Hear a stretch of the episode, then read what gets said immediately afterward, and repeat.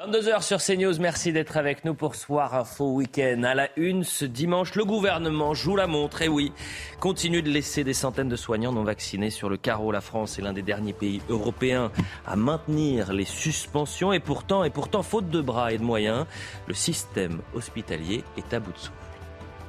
Accepte-t-on que des gens qui ne soient pas suffisamment protégés soient à proximité des gens les plus fragiles? Parce qu'on meurt encore du Covid tous les jours, toujours en France, et ce sont les personnes les plus fragiles. Donc il y a un problème de, santé et il y a un problème d'éthique professionnelle. La une également, le fiasco de l'Ocean Viking a mis en lumière l'incapacité des autorités à contrôler les mineurs isolés. En 2020, on en recensait 40 000 sur le territoire. Certains, dont la minorité a été retoquée par la justice, vivent dans des conditions inhumaines. Nos équipes sont allées à leur rencontre. On voit la France, c'est comme un pays qui est, développé déjà. Si tu es dans l'Europe, alors tu peux y avoir un, bon avenir. Mais si tu regardes les gens ici qui souffrent, bah, tu diras jamais que c'est la France. Enfin, coopérer ou périr, l'alerte du secrétaire général de l'ONU n'aura pas été entendue en Égypte par la COP27. Deux semaines, 200 chefs d'État réunis pour des mesurettes. La montagne écolo accouche-t-elle d'une souris verte? Écoutez Agnès Pannier-Runacher déçue à la sortie. Nous sommes euh, déçus du manque d'ambition sur euh, l'enjeu essentiel de la réduction des gaz à effet de serre. Certes, nous réaffirmons l'objectif de 1,5 degré, mais il faut aller plus loin. Et plus loin, plus loin. Tout ça pour ça, on se posera cette question. Dans un instant, je vous présente les invités, mais avant, le point sur l'information. La plus belle avenue du monde brille de mille feux alors que Noël approche. Les illuminations font leur grand retour. Les lumières des Champs-Élysées ont été inaugurées par l'acteur Tahar Rahim. Sobriété énergétique oblige. Les scintillements cesseront plus tôt que les années précédentes, soit le 2 janvier. Elles s'arrêteront aussi à 23h45 au lieu de 2h du matin, à l'exception des soirs de réveillon du 24 et 31 décembre. Des frappes absolument délibérées et ciblées contre la centrale nucléaire de Zaporizhia. C'est ce que dénonce le chef de l'Agence internationale de l'énergie atomique sans en attribuer la responsabilité aux forces russes ou ukrainiennes. Le chef de l'AIEA exhorte, je cite, que cette folie s'arrête alors que la Russie et l'Ukraine s'accusent mutuellement. Enfin, quatre ans après le sacre de la France, la Coupe du Monde de football a démarré aujourd'hui à Doha et le Qatar s'est incliné dès son entrée en lice dans la compétition 2-0 face à l'Équateur grâce à un doublé de leur capitaine Ener Valencia. Une défaite qui ne s'était jamais produite pour un pays organisateur lors des 21 éditions précédentes du mondial. Voilà pour le point sur l'information, le plateau de ce soir. Judith Vindrobe, merci d'être avec nous. À peu près. Mais euh, vous êtes sûr d'être ici. C'est ça le principal grand reporter au, Figaro Magazine. Nathan Dever, cher, cher Nathan, bonsoir. Merci d'être avec nous. Pierre Gentillet, maître Pierre, bonsoir. Et Raphaël Steinville, bonsoir, Raphaël, rédacteur en chef Valeurs Actuelles. Juste après la publicité, on va parler de Samuel Paty. Parce que nos confrères du Parisien ont eu accès aux dernières investigations sur l'assassinat terroriste de Samuel Paty, tué, je le rappelle, le 16 octobre 2020. Et ils reviennent sur les derniers jours de la vie de Samuel Paty. Euh, et on, se rend compte que Samuel Paty craignait pour sa vie, qu'il avait changé euh, sa manière de vivre. Et ces révélations montrent à quel point il s'est euh, également senti seul. Donc on, on va voir ça dans un instant. Et on a énormément de choses à traiter ce soir. 2h10 sur CNews, top départ donc de Soir Info Week-end avec Judith Vintraube, avec Pierre Gentil, Nathan Dever et Raphaël euh, Steinville. On a énormément de choses à, traiter et je voudrais qu'on commence par euh, Samuel Paty. Pourquoi? Parce que euh, ça va être l'une des informations de demain qui va être décodée, décryptée par, par les médias. Nos confrères du Parisien ont eu accès aux dernières investigations sur l'assassinat terroriste de Samuel Paty. Je le rappelle, il a été tué le, le 16 octobre 2020. Ces enquêtes, elles montrent combien l'enseignant était visé par des islamistes, craignait pour sa vie euh, le professeur avait changé de comportement et les derniers jours notamment. Le 10 octobre, Samuel Paty écrit par mail à ses collègues qu'il est menacé par des islamistes locaux. Donc on est six jours avant l'assassinat. Il avait clairement peur, il était emmitouflé, il cachait son visage, il n'a pas parlé du trajet, il était euh, renfermé. C'est ce qu'un collègue qui euh, l'accompagnait euh, racontait. Les 13 et 14, Samuel Paty m'avait demandé de, le déposer rue du Boisson-Moineau, à 300 mètres du lieu où je le laissais d'habitude. Je pense qu'il ne voulait pas me faire courir un risque. Je pense clairement qu'il avait des craintes pour sa vie. Voilà ce que vous allez pouvoir découvrir dans ce reportage que j'invite à lire, évidemment, dans les colonnes du, Parisien. Vous y avez eu accès, Raphaël Steinville également.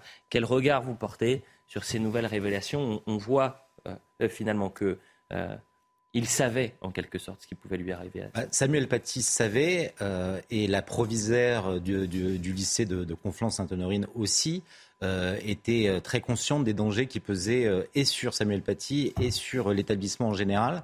ce qui est le plus étonnant à la lecture de, ce dossier du, Parisien et des révélations qu'ils font, c'est que on s'aperçoit que peut-être que la mort de Samuel Paty aurait pu être évitée euh, si les autorités avaient pris vraiment au sérieux les menaces qui pesaient sur lui.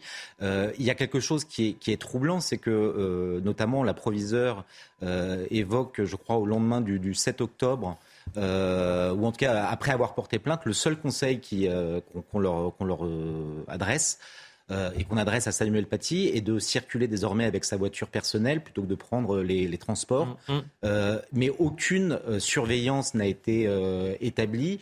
on aurait été en droit d'attendre que la police peut-être mette à, disposition de, Samuel Paty un service de, surveillance rapproché. Et c'est pour ça, qu'il y a un avant et un après Samuel Paty, parce qu'on sait qu'aujourd'hui, des professeurs sont menacés. On en a parlé notamment à Montauban.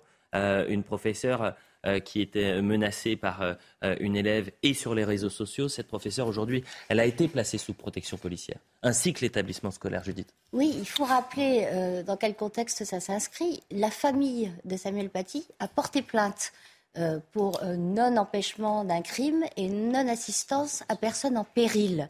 Et c'est extrêmement important parce que, en fait, on savait déjà euh, que Samuel Paty était inquiet, que la principale du collège faisait tout ce qu'elle pouvait. Elle a tiré toutes les sonnettes euh, au rectorat, euh, à la police, et rien n'est arrivé. Donc c'est vraiment la responsabilité régalienne de l'État qui est en mmh. cause. Alors vous le dites, depuis, les menaces sont prises au sérieux tant mieux, mais c'est absolument dramatique qu'il ait fallu en arriver là, parce que non seulement tous ces gens-là n'ont rien fait. Mais en plus, euh, des autorités euh, supérieures de la principale euh, ont décrété que c'est Samuel Paty qui avait commis une maladresse en se servant des caricatures pour son cours sur la laïcité. Évidemment. on est, on est au-delà et on pense, Et on pense à tous ces professeurs qui sont actuellement menacés, qui vivent dans, dans, la crainte, et, on pense évidemment à, la famille de Samuel Paty. Pour l'instant, elle n'a pas cette réponse. Est-ce que ce drame aurait pu être, aurait dû être Elle l'aura.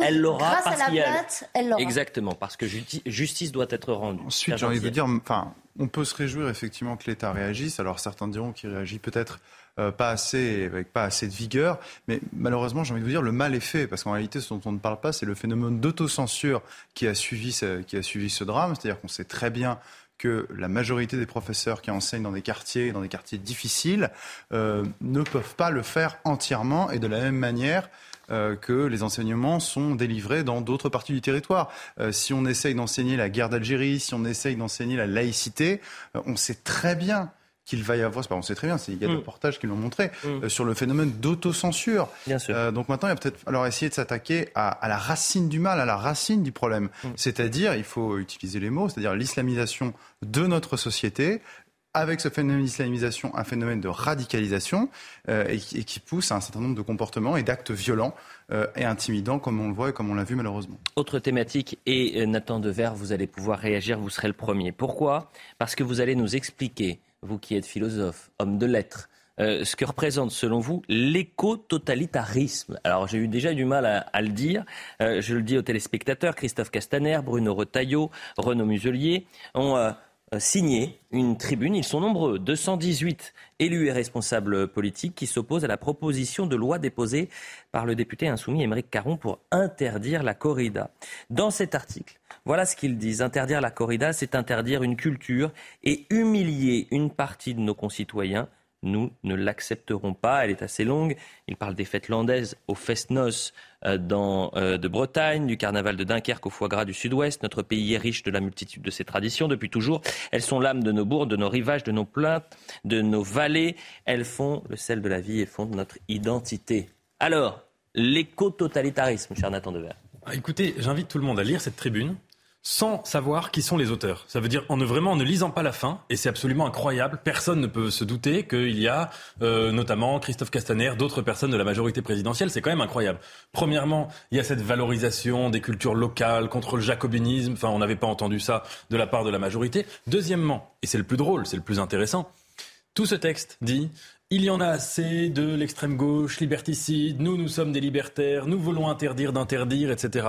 Vous regardez les signataires, vous regardez ce qu'ils ont fait pendant deux ans de crise sanitaire, ils ont été les plus liberticides qu'on mmh. ait pu imaginer. Mmh. Donc, si vous voulez, rien que la contradiction est drôle. Alors, sur l'éco-terrorisme, sur l'éco-totalitarisme, je pense que on s'y perd un peu avec ces néologismes. On s'y perd avec ces néologismes. Et à mon avis, c'est des concepts qui sont des grands concepts comme ça, mais qui désignent pas la, réalité du phénomène. Ah. Le, vrai phénomène. Ah, l'écoterrorisme, pour le coup, ça peut être intéressant. Et certains euh, considèrent que c'est pile ancré dans ce qui se passe aujourd'hui. Oui, mais le totalitarisme, euh, c'est quand même, on parle de choses. parler de l'écoterrorisme. Oui, mais euh, le, totalitarisme, ce sont des, sociétés avec des partis uniques, des masses euh, en fusion, un rapport à la violence. Un rapport... Bon, c'est pas du tout la, même chose que la proposition d'interdire la corrida. Je pense que le, le vrai danger, c'est pas ça. C'est que l'écologie, c'est un problème scientifique.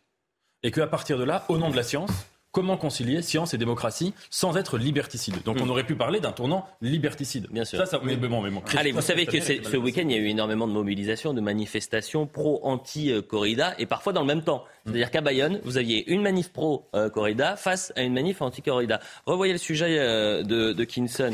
C'était à Bayonne, c'était hier. À Paris, des militants incarnent symboliquement une corrida pour réclamer son abolition.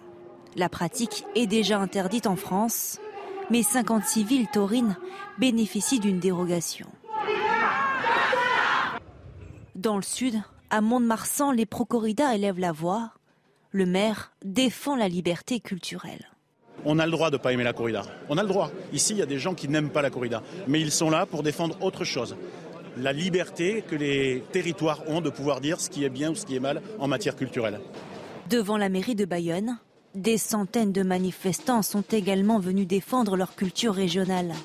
La cité est connue comme étant la plus ancienne ville taurine. La raison de notre présence, bah, c'est simple, hein. c'est juste d'essayer de, transmettre la culture qu'on nous a transmise et surtout qu'on ne nous l'enlève pas. Mais à 400 mètres plus loin, la tradition est contestée par les anti-corridas. J'ai du mal à comprendre qu'on puisse déjà invoquer une tradition quand on parle de torture et de cruauté. La mairie de Bayonne a permis la gratuité des corridas pour les enfants de moins de 8 ans.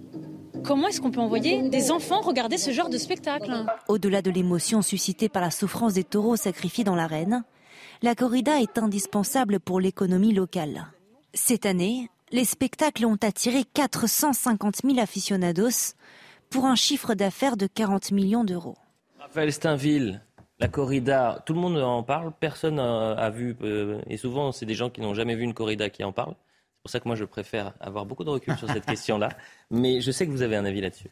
Non, mais moi j'ai pu assister à des corridas il y a, très longtemps. Euh, je pense que le, toute la difficulté de ce, de ce sujet, c'est que euh, on comprend que les opinions euh, aujourd'hui ne, ne, puissent plus supporter le, le, spectacle que constituent les, les, corridas compte tenu du, du discours qui, qui entoure aujourd'hui les, les, corridas. Mais en fait, il y a deux réalités. Il y a, d'un côté euh, la France qui, à 81%, je crois, euh, verrait d'un bon, d'un bon œil qu'elle soit interdite, et les villes taurines, et notamment les, les régions, euh, les régions du Sud, qui, à plus de 80%, euh, défendent cette, cette, cette tradition. Et, et c'est la difficulté, c'est que on Donc voit vous que... Euh, vous suivez, vous saluez la décision, la tribune de Christophe Castaner. Non, mais alors, la, tribune de Castaner, elle, enfin, il n'est pas seul. Euh, elle, me fait, elle, me fait, sourire parce que, euh, par ailleurs, je crois que c'était Aurore Berger, qui est la, présidente du groupe Renaissance à l'Assemblée nationale, qui, elle, est favorable à l'interdiction de, des corridas. moi, ce qui, ce qui m'amuse dans, cette tribune, c'est que ils se font les grands chantres et les grands défenseurs des traditions, et en même temps, ce sont, en tout cas, c'est dans l'ADN du, du macronisme et du progressisme, de, dépasser euh, et de ces traditions, de déconstruire. Et bien sûr. C'est là où il y a un paradoxe. Euh, Christophe Castaner qui voulait qu'on mette un genou à terre pour euh, George Floyd, qui appelait même les forces de l'ordre à pourquoi pas, c'est une bonne chose de mettre un genou à terre pour défendre George Floyd et le mouvement Black Lives Matter. la publicité, j'ai failli casser le micro. On revient dans un instant, on va parler de la COP 27. Tout ça pour ça. Deux semaines, 200 chefs d'État qui sont allés en Égypte, euh, deux semaines de discussion, de réflexion. On avait le secrétaire général de l'ONU qui nous disait il y a deux options, c'est très simple, soit vous coopérez, soit on périt. Euh, donc euh, bon, ça commençait à faire peur. On se disait qu'on allait trouver des solutions révolutionnaires pour, ce changement climatique. Et lutter contre le changement climatique, ben, rien, pas grand-chose. On voit ça dans un instant. À tout de suite. La suite de Soir Info, Week-end, le Quatuor du soir, Judith Vintraud, Pierre Gentillet, Nathan Dever, Raphaël Steinville. Moi, je dis toujours tout aux téléspectateurs. Transparence totale.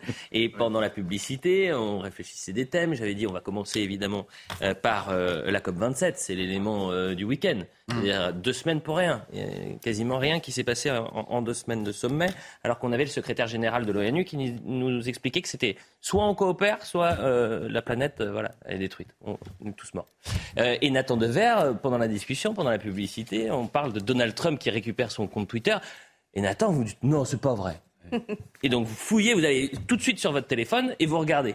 J'étais passé complètement à côté. Vous étiez passé à côté, bah, ça tombe bien qu'après le point sur l'information, on parle de Donald Trump qui a récupéré son compte Twitter. Génial. En Normandie, la mosquée de Flers visée par des tags anti-musulmans et néo-nazis. Le préfet de l'Orne et le ministre de l'Intérieur condamnent avec la plus grande fermeté ces injures sur les murs de cette mosquée franco-turque dégradée la nuit dernière.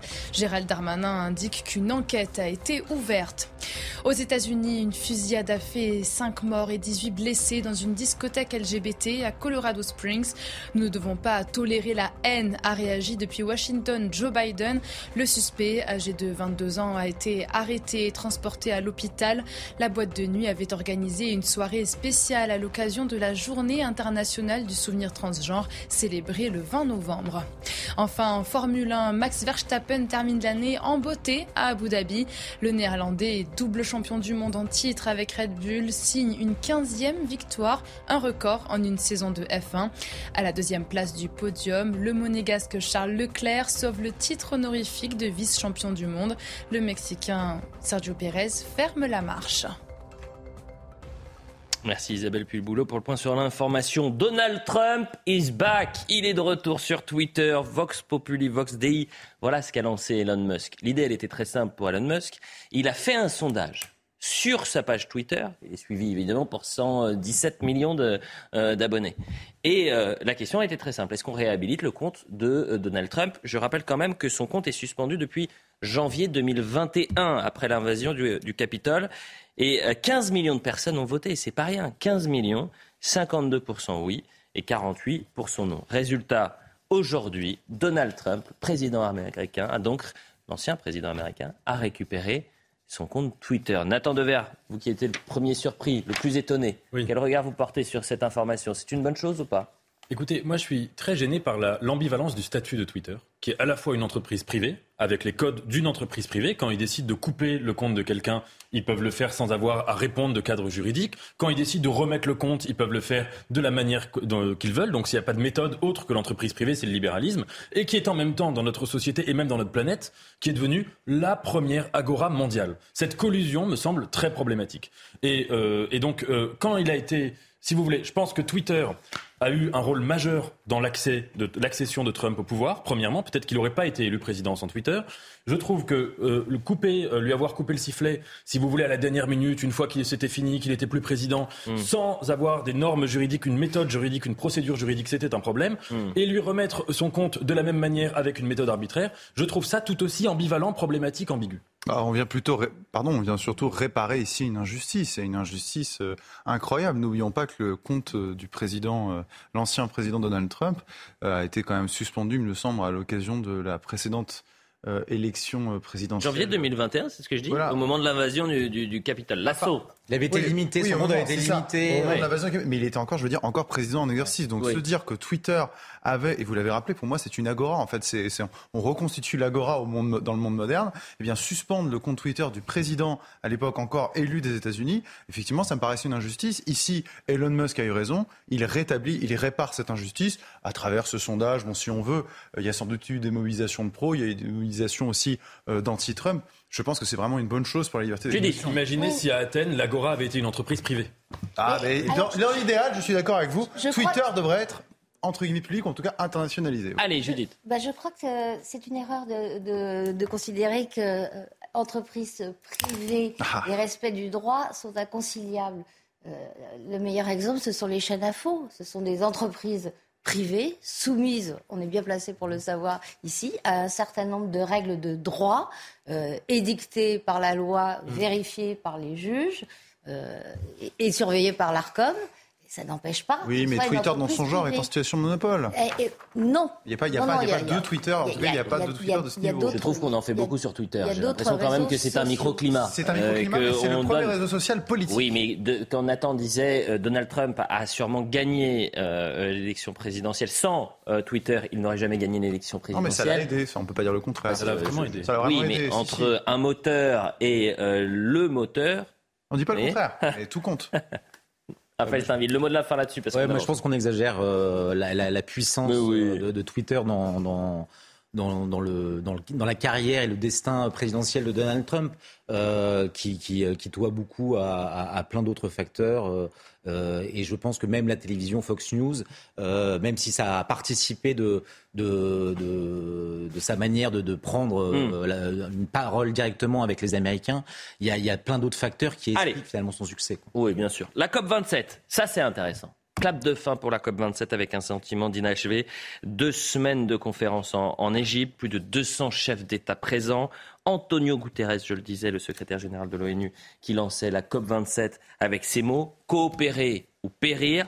Eh bien, la montagne a donc accouché d'une souris. Aucun accord trouvé sur la réduction drastique des émissions de gaz à effet de serre. Une aide, c'est le seul point positif, signée par les pays les plus pauvres touchés par le réchauffement climatique. On va écouter les déçus. Il y a notamment Agnès Pannier-Runacher.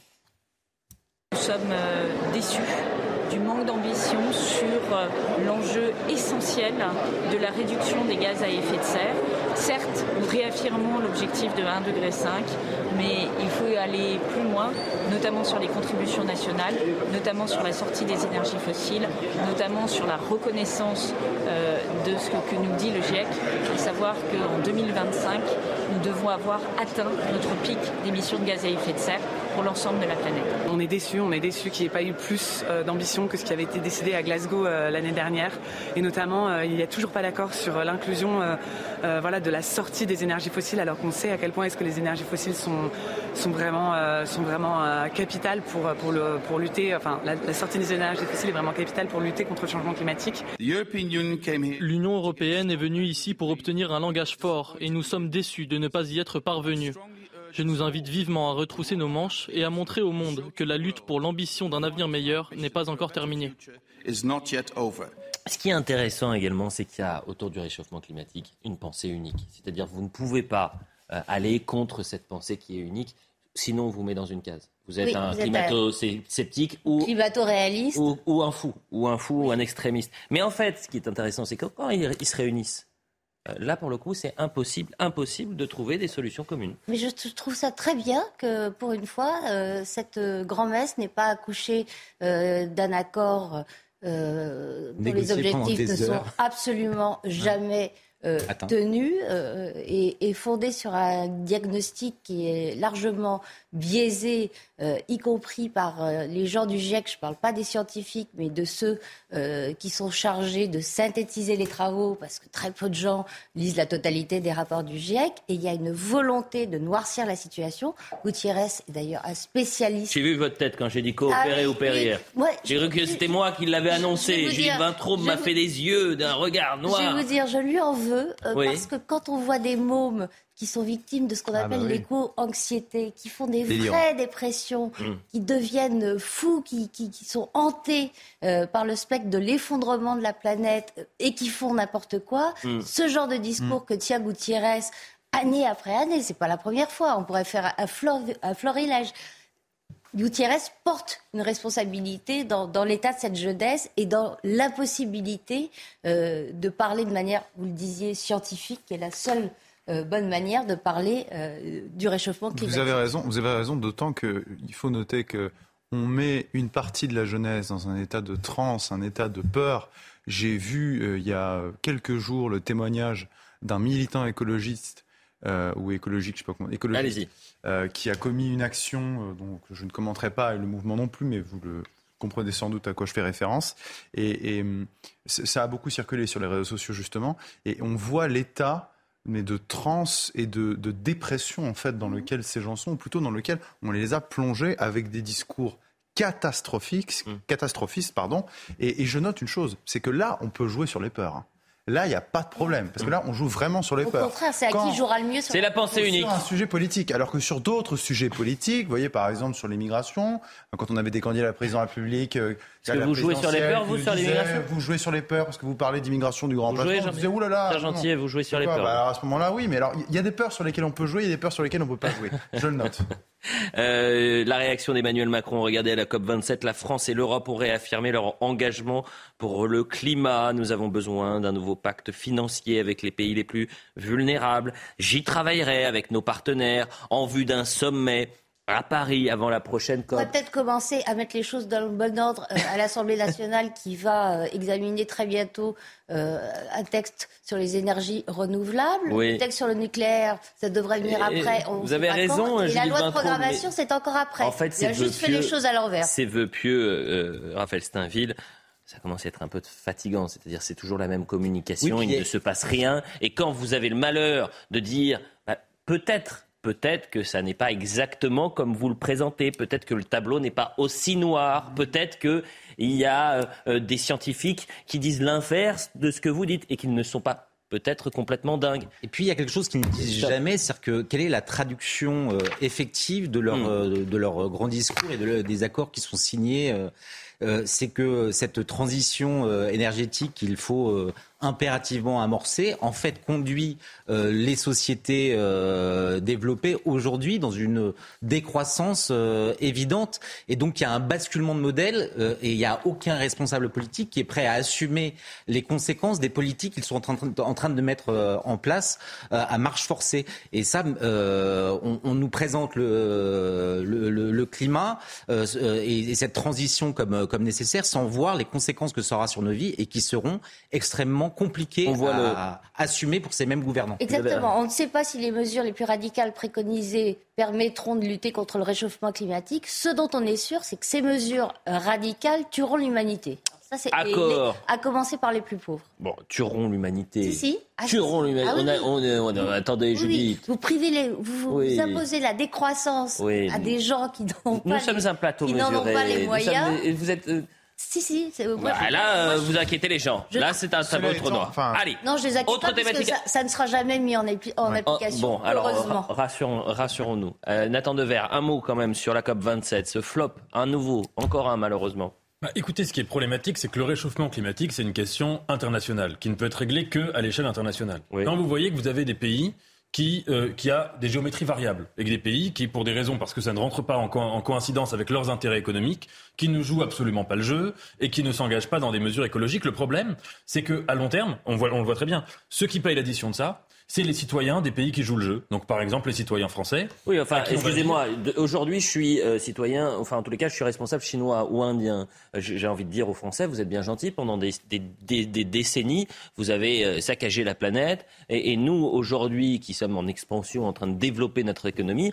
on a aussi le, le, le je vois pas pourquoi on devrait s'arrêter maintenant, alors qu'on n'a pas eu la chance de développer notre, notre pays comme on pouvait il y a 50, 60 ans. Ah oui, bah de toutes les manières, c'est tout leur discours. À chaque fois que, les, par exemple, le régime chinois ne Est-ce qu'il s'entend ce discours-là, Nathan? Bah, Ce qui est intéressant, c'est de remarquer qu'ils l'emploient sur tous les sujets, sur l'écologie, sur les droits humains. Et ils pratiquent, on sait ce qu'ils font, ils pratiquent l'esclavage euh, chez, les, chez les Ouïghours. Et leur discours, fondamentalement, c'est de dire oui, mais l'Occident aussi a pratiqué l'esclavage à un moment ou à un autre. Donc, si vous voulez, on voit bien, et, Vladimir Poutine en Russie, c'est à peu près le même genre de discours sur les relations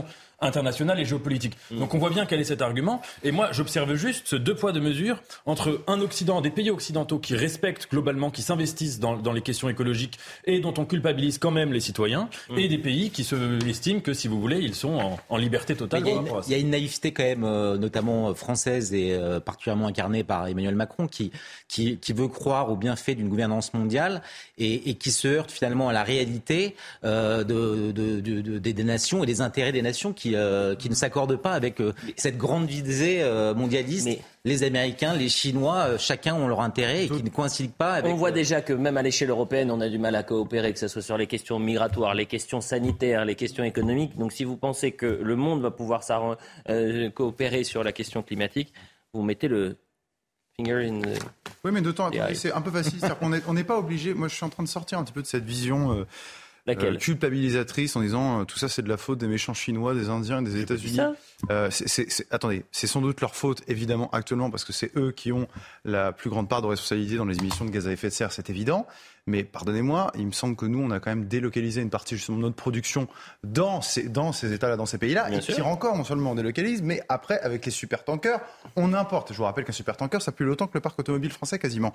Donc, il y a une responsabilité aussi de nos gouvernants dans la désindustrialisation de notre pays et même de, l'Europe. Vous avez entièrement raison. Il y a, non, mais il y a des leviers. Nous pouvons réindustrialiser, nous pouvons privilégier les circuits courts, nous pouvons refaire, pardon pour ce gros mot, un peu de souverainisme, un peu de protectionnisme. Ben oui, bah, il a employé le gros mot. Bah, c'est bon, vous avez le droit, il est 22h40. Il faut se donner les moyens. Si on ne se donne pas les moyens, on n'y arrivera pas, mais on a des Et nous pouvons aussi euh, dire à l'Afrique et aider l'Afrique à se doter de centrales nucléaires, chose qui avait été faite il y a quelques années euh, beaucoup de projets euh, ont capoté à cause de quoi? À cause de la corruption. Et ah j'espère d'ailleurs que ce fonds euh, qui, vient d'être hmm. adopté ira dans les bonnes poches. Parce que si c'est pour refaire les mêmes erreurs, c'est pas la peine. Avançons. Les soignants et les soignants non vaccinés. Un problème éthique pour euh, euh, le ministre de la Santé, François Braun, depuis octobre 2021. Les soignants non vaccinés sont sur le carreau. Les portes euh, des hôpitaux leur sont fermées. La France est l'un des seuls pays en Europe à maintenir cette contrainte-là dans un contexte où les établissements hospitaliers, vous le savez, manquent cruellement de bras. Euh, François Braun, le ministre de la Santé, a réagi ce matin. Et alors, euh, il attend, euh, c'est toujours la même chose, c'est-à-dire que le gouvernement se cache derrière une politique sanitaire. Il attend deux nouvelles études, deux avis scientifiques avant de prendre une décision. Vous avez compris. On écoute François Braun. Je peux vous dire, en tout cas, il y a très peu de médecins. Il y a 1050 infirmiers. C'est le chiffre qui m'a été donné par par le, président du, Conseil de l'ordre des infirmiers sur euh, les 300 euh, 000. Voilà, pour donner un ordre d'idée. Bon, maintenant, euh, le problème des, soignants vaccinés, il est à deux niveaux. Et, je ne change pas ma politique depuis que je suis arrivé. Il est d'abord à un niveau de sécurité sanitaire. Accepte-t-on que des gens qui ne soient pas suffisamment protégés soient à proximité des gens les plus fragiles? Parce qu'on meurt encore du Covid tous les jours, toujours en France, et ce sont les personnes les plus fragiles. Donc il y a un problème de, santé et il y a un problème d'éthique professionnelle. Et ce problème d'éthique, il m'est revenu aussi par les soignants qui se sont fait vacciner et qui me disent Non, mais attendez, nous, on s'est fait vacciner, on a fait le job, on a tenu la ligne pendant deux ans, et là, vous nous dites Ceux qui n'étaient pas là, qui n'étaient pas là pour nous aider, ils vont revenir. Rappelle Stainville, son discours, est-ce qu'il est audible aujourd'hui? Il s'enfonce. Euh, je ne sais pas jusqu'à quand ils vont pouvoir tenir avec cet argument éthique pour, euh, pour, nous, pour, pour, justifier de ne pas réintroduire, réinstaller ces, ces, ces, médecins et ces soignants qui aujourd'hui sont, sont privés d'exercice de leur métier. Euh, il nous explique que euh, c'est pour préserver les, les plus fragiles euh, ne, que ces, ces, médecins ne peuvent pas réintégrer les, les hôpitaux, mais on a eu la démonstration qui a été faite que ces vaccins ne permettaient pas d'empêcher, ne permettaient pas la, la contamination. N'empêchent pas la, la, contamination. Bien sûr. et ce qui est insupportable, c'est qu'il parle de sécurité sanitaire. Bah il faut qu'il refasse un tour dans les hôpitaux et notamment dans les services d'urgence pédiatrique pour nous parler de sécurité sanitaire, puisque mmh. aujourd'hui, vous avez des spécialistes, euh, des réanimateurs, euh, des pédiatres qui vous disent euh, on est obligé de trier les, patients. Et par patient, ce n'est pas, pas des patients âgés, très âgés, en grande difficulté, ce sont des enfants. Voilà ce qui se passe dans les. Vous avez raison, mais c'est la sécurité sanitaire. Elle a bon dos la sécurité sanitaire. La sécurité sanitaire, euh, c'est le fait que parce qu'il parle de, de 1000 grosso modo, il ne serait plus que 1000. Mais même s'ils sont 500, même s'ils sont 500. Mais oui, un certain nombre ont renoncé à exercer mais évidemment, bien euh, sûr, c'est malhonnête et les chiffres euh, et les chiffres on peut en faire ce qu'on veut. Nathan Dever. Et ensuite Pierre, je sais que vous êtes attaché à cette question. En effet, il y a un problème éthique, mais il n'est pas il est pas celui qui croit. Le problème éthique, il est de son côté. Bah si vous voulez, ces soignants vaccinés, il faut nommer un chat un chat. C'est ce qu'on appelle la stratégie du bouc émissaire. On peut faire la même argumentation de sécurité sanitaire, de problèmes éthiques, en disant qu'il y a des gouvernements qui ont détruit l'hôpital public depuis des décennies et qui sont responsables du fait qu'il y a des gens qui ne sont pas pris en charge à l'hôpital, qui meurent à cause d'eux. On peut faire la même, le, même argument, le même argumentaire en disant qu'il y a un problème éthique avec ces gouvernants, qu'il faut qu'ils se regardent devant un miroir et qui sont responsables d'un certain nombre de morts en France. Et au lieu de ça, au lieu de se regarder en face, de faire leur mea culpa, en plus c'est pas le mea culpa de M. Braun parce qu'il n'est pas ministre depuis très longtemps, c'est le mea culpa collectif d'un certain nombre de, la gouvernementalité française depuis plusieurs décennies. Au lieu de faire ça, ils ont décidé d'avoir comme bouc émissaire les soignants non vaccinés. Et même s'il n'y en avait qu'un seul, ce serait un problème. Même pas 500, même s'il n'y en avait qu'un seul, ce serait un problème. Parce qu'à partir du moment où des politiques désignent des boucs émissaires, pour ne pas regarder en face leurs propres erreurs. Mm. Ils peuvent le faire dans n'importe quel domaine et ils peuvent désigner n'importe qui, peut-être demain vous ou vous ou moi, mm. comme bouc émissaire de n'importe quoi. Alors je pensais que François Braun n'était pas un euh, Olivier Véran bis, c'est-à-dire euh, quelqu'un qui allait dire tout et son contraire et être dans le déni en permanence. Pourquoi je vous dis ça? Parce que François Braun, c'est un urgentiste. Il a passé 30 ans à l'hôpital. Donc il connaît les difficultés des hospitaliers. Et dans un instant, vous allez l'entendre sur le tri des patients. Il dit il n'y a pas de tri. Sauf que vous avez tous les témoignages, et je vais vous remontrer un, dossier de Paris Match, euh, avec des témoignages de médecins qui vous disent bah, évidemment qu'il y a des tris. Et on est obligé de trier parce qu'on manque de bras, parce qu'on manque de moyens. Pierre Gentillet, sur la question des, euh, soignants non vaccinés, est-ce qu'il faut les réintégrer? Parce que bon, ça y est, ça a duré. Je crois qu'on est l'un des derniers pays en Europe à, oui, laisser cette contrainte. Nous sommes un des derniers, et puis il n'y a pas qu'en Europe aussi qu'on a réintégré les soignants non vaccinés. Outre-Atlantique aussi, on l'a fait.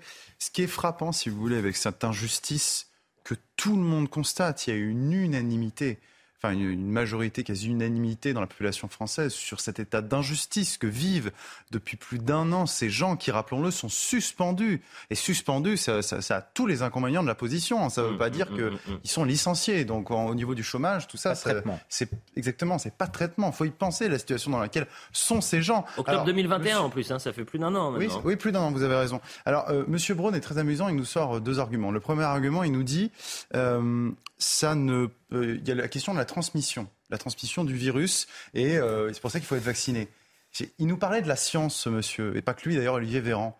Mais pardonnez-moi, justement, la science aujourd'hui, elle est unanime sur la très faible, voire la quasi-absence d'efficacité de ce vaccin sur la transmission du virus. Et son deuxième argument, c'est quoi? C'est de nous dire euh, les soignants le réclament. Mais je voudrais bien qu'ils nous les montrent, qu'ils nous amènent un soignant qui nous dit euh, Moi, je ne veux pas travailler avec des soignants non vaccinés. Parce que les soignants qui, eux, s'intéressent à la science savent ce que je vous ai dit, c'est-à-dire l'absence de protection sur la transmissibilité du virus par ce vaccin. Donc, oui, c'est injuste. Et ils parlent de manière assez méprisante de 1050 soignants. Mais pardon, je veux dire que quand on est dans la situation euh, quand on est ministre de la Santé en France, avec, comme vous l'avez rappelé, on y vient. patients, on y vient. On ne badine pas, surtout quand on a plus d'un millier d'infirmiers ici qui peuvent être réintégrés du jour au lendemain. Vous savez pourquoi ça est intéressant? Parce Et je on devrait les indemniser. J'insiste, on, devrait les indemniser. On revient, on revient donc justement sur la question du tri en, pédiatrie et le, tri de patients. Euh, on va écouter François Braun dans un instant, il a réagi, euh, mais je l'avais déjà montré vendredi et je vais même le remontrer aujourd'hui. S'il faut le remontrer la semaine prochaine, je le ferai également. Reportage exceptionnel dans, Paris Match sur le tri en, pédiatrie de la journaliste Anne Jouan. Euh, on comprend que les alertes des médecins sur le terrain rendent fou en fait le ministère qui est prêt à faire des enquêtes. Et euh, vous allez voir ce qui est dit. Un neurochirurgien de Necker s'énerve. On ne fait que ça trier tous les jours. On choisit qui on annule, on choisit qui on garde, on choisit qui on décale. Un neurochirurgien donc de l'hôpital Necker. Ensuite, bien sûr, nous trions les enfants. Et c'est terrible car nous avons peur d'un drame. En hurlant sur le mot tri, le ministre détourne l'attention. Les médecins n'arrêtent pas de le répéter. Le report d'intervention constitue un choix, un tri avec une perte de chance. Et ce qui est encore plus intéressant, c'est la photo que vous allez voir. Nous faisons des soins dégradés parce que l'hôpital est de plus en plus fragile et les mesures ne sont pas prises pour les consolider. Mais regardez bien cette photo. Cette photo, c'est le planning du 13 au 14 novembre d'un service néonatologie euh, euh, de l'hôpital néonat, ça va être plus simple, d'hôpital francilien. Normalement, trois infirmiers sont nécessaires. Il, y en a combien là qui sont sur le carreau? 1050 1050. Normalement, trois infirmières sont nécessaires. Or, pour s'occuper de ces 23 nourrissons présents cette nuit-là, il n'y en avait qu'une. Une seconde est venue en heure supplémentaire. Voilà ce qui est la réalité du terrain. Voilà ce que vivent les, hospitaliers aujourd'hui, ce que vivent les soignants aujourd'hui, la crainte d'avoir un drame dans un service de néonat. Et là, maintenant, on va écouter François Braun. C'était ce matin sur le tri.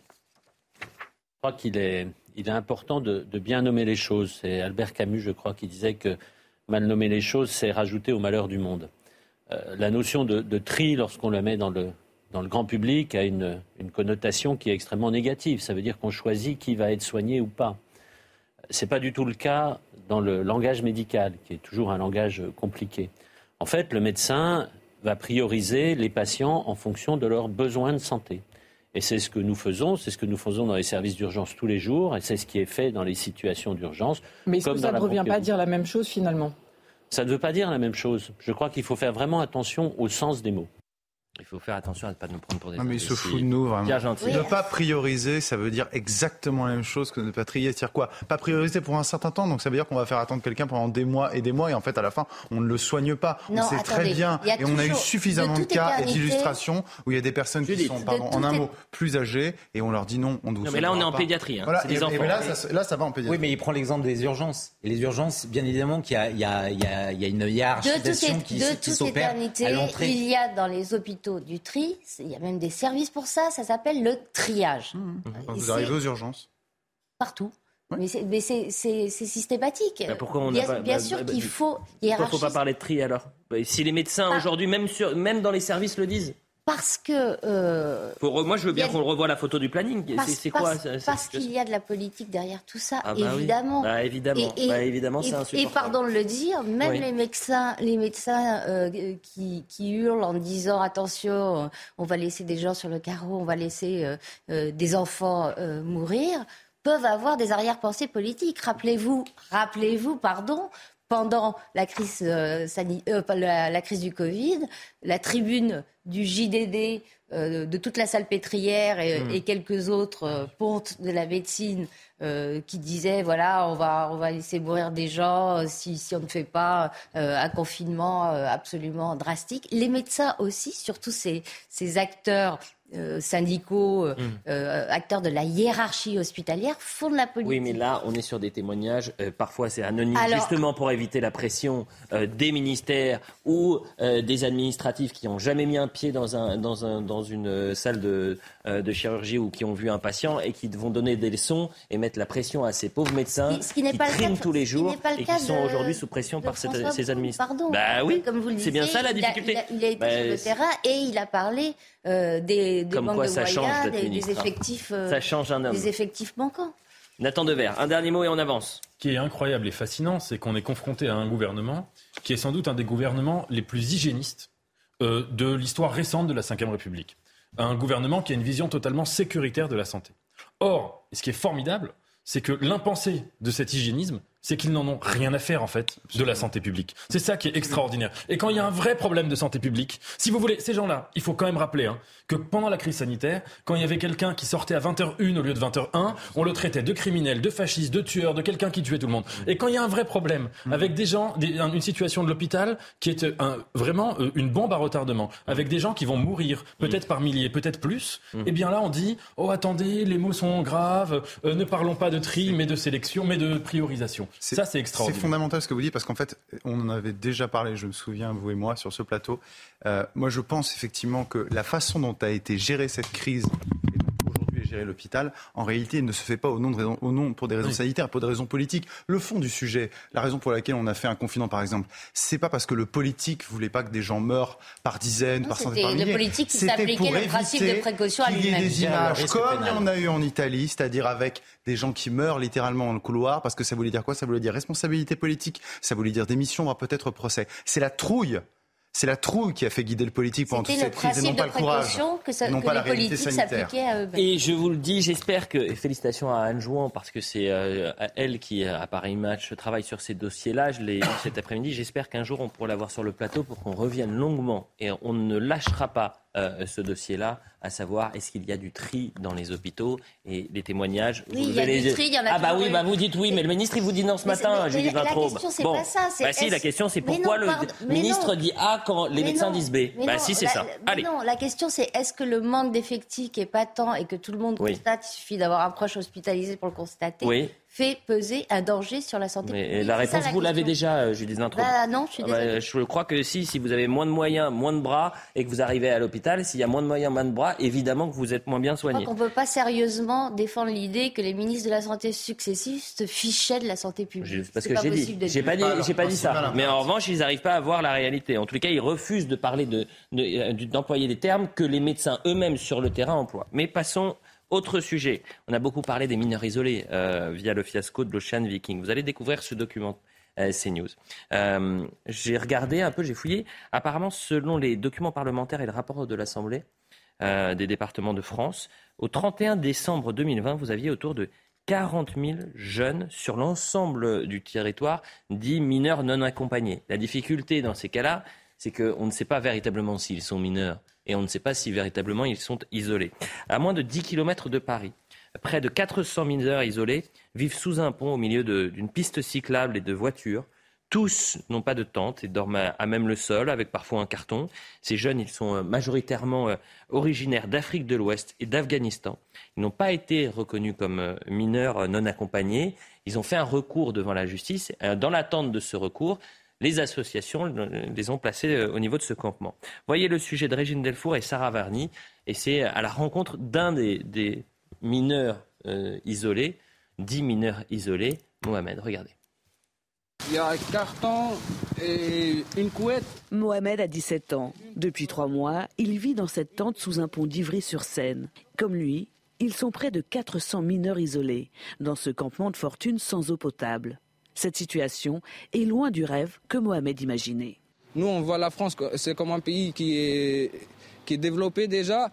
Si tu es dans l'Europe, alors tu peux y avoir un, un bon avenir. Mais si tu regardes les gens ici qui souffrent, bah, tu diras jamais que c'est la France, surtout ici à Paris.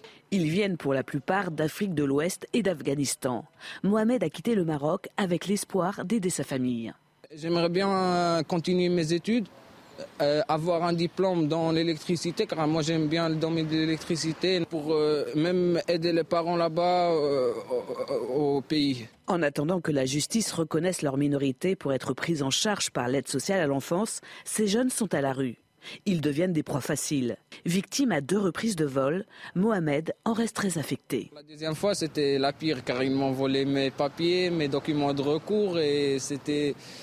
Il y avait même mon téléphone, un téléphone que, que, que j'ai que j'ai souffert pour l'avoir déjà. Avec le froid, Mohamed, pour se réchauffer, s'est endormi sur une bouche d'aération de métro et il s'est brûlé. Face à la situation de plus en plus critique, les associations réclament une solution de mise à l'abri urgente pour ces jeunes. Je sais que vous avez envie de réagir, mais il est quasiment 23 heures sur CNews. C'est l'heure du point sur l'information, ce qu'il ne fallait pas manquer ce dimanche. Et ensuite, on reprend le débat. Toujours l'effroi à Tonins dans le Lot-et-Garonne après la mort de la jeune Vanessa. Le suspect de 31 ans a été placé en détention provisoire. Il a été mis en examen pour enlèvement, séquestration, viol et meurtre sur mineur. La collégienne de 14 ans avait été retrouvée morte vendredi dans une maison abandonnée. Une cellule d'accompagnement psychologique sera mise en place demain au collège Germillac. L'image est historique. Recep Tayyip Erdogan et Abdel Fattah el-Sisi ont échangé leur première poignée de main en marge de la cérémonie d'ouverture de la Coupe du Monde au Qatar. Un premier contact entre les présidents turcs et égyptiens alors que le Caire et Ankara sont en froid depuis le renversement du président Mohamed Morsi et l'arrivée au pouvoir du président al-Sisi en 2013. Enfin, en tennis, Novak Djokovic sacré pour la sixième fois au Masters à Turin. Le Serbe a dominé Casper Ruud 7-5, 6-3. Un nouvel échec pour le Norvégien de 23 ans, déjà battu en finale à Roland Garros et à l'US Open. À 35 ans, Novak Djokovic est le joueur le plus âgé à remporter les Masters. Il égale par ailleurs le record de titres de Roger Federer. Voilà pour le point sur l'information d'Isabelle Puboulot. On revient donc à notre débat. On était en train de parler de la question des mineurs isolés.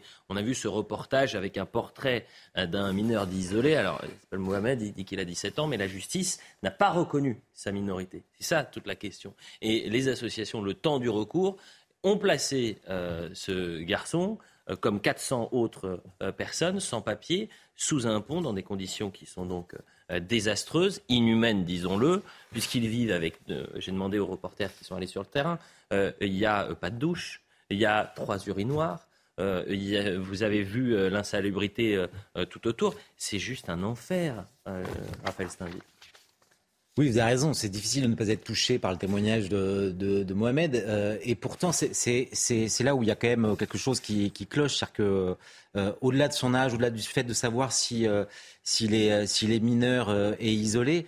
Quel intérêt d'accueillir ces gens-là dans ces conditions Non, mais c'est, c'est que on leur a vendu un rêve pour ceux qui viennent d'Afrique de l'Ouest ou, ou d'Afghanistan, qu'ils allaient toucher la terre promise en arrivant en France mais euh, en fait, ils ne font qu'exporter euh, leurs euh, leur problèmes. Et en fait, on, on, a Conakry qui se reconstitue sous les ponts de Paris mmh. parce qu'on est dans l'incapacité aujourd'hui de, de, les accueillir correctement et parce que nous n'avons plus les moyens d'accueillir toute la misère du monde. Et en fait, cette misère, on l'exporte et, et on transforme des quartiers de, de, Paris et d'autres grandes villes en, en, en, des, en, d'autres terrains de, de misère. Et c'est là où on revient à la question et finalement la symbolique euh, de l'Ocean Viking, qui va laisser des traces, euh, évidemment. Pourquoi? Parce que sur les 44 mineurs isolés, ou 10 mineurs isolés, vous en avez la moitié qui ont considéré que, un, l'aide de l'État ne servait à rien, puisqu'ils se sont enfuis.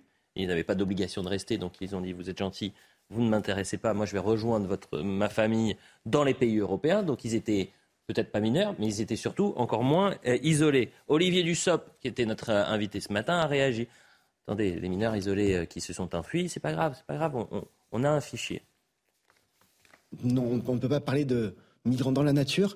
Il y a des, mineurs non accompagnés. 26 fugues de mineurs. Oui, parce que, mais vous le savez euh, très, très certainement, le, cadre international d'accueil des mineurs fait que ce cadre n'est pas un cadre fermé. Ce n'est pas un cadre carcéral, ce n'est pas un cadre de rétention. De fait, on ne sait pas où Pour ils sont aujourd'hui. Ils sont inscrits sur le fichier des personnes recherchées, comme c'est le, le, cas à chaque fois. Et pour le reste, toutes celles et ceux qui ont vocation à ouvrir une procédure de demande d'asile, que ce soit en France ou ailleurs en Europe, sont dans ces procédures euh, qui sont euh, pilotées par l'OFPRA.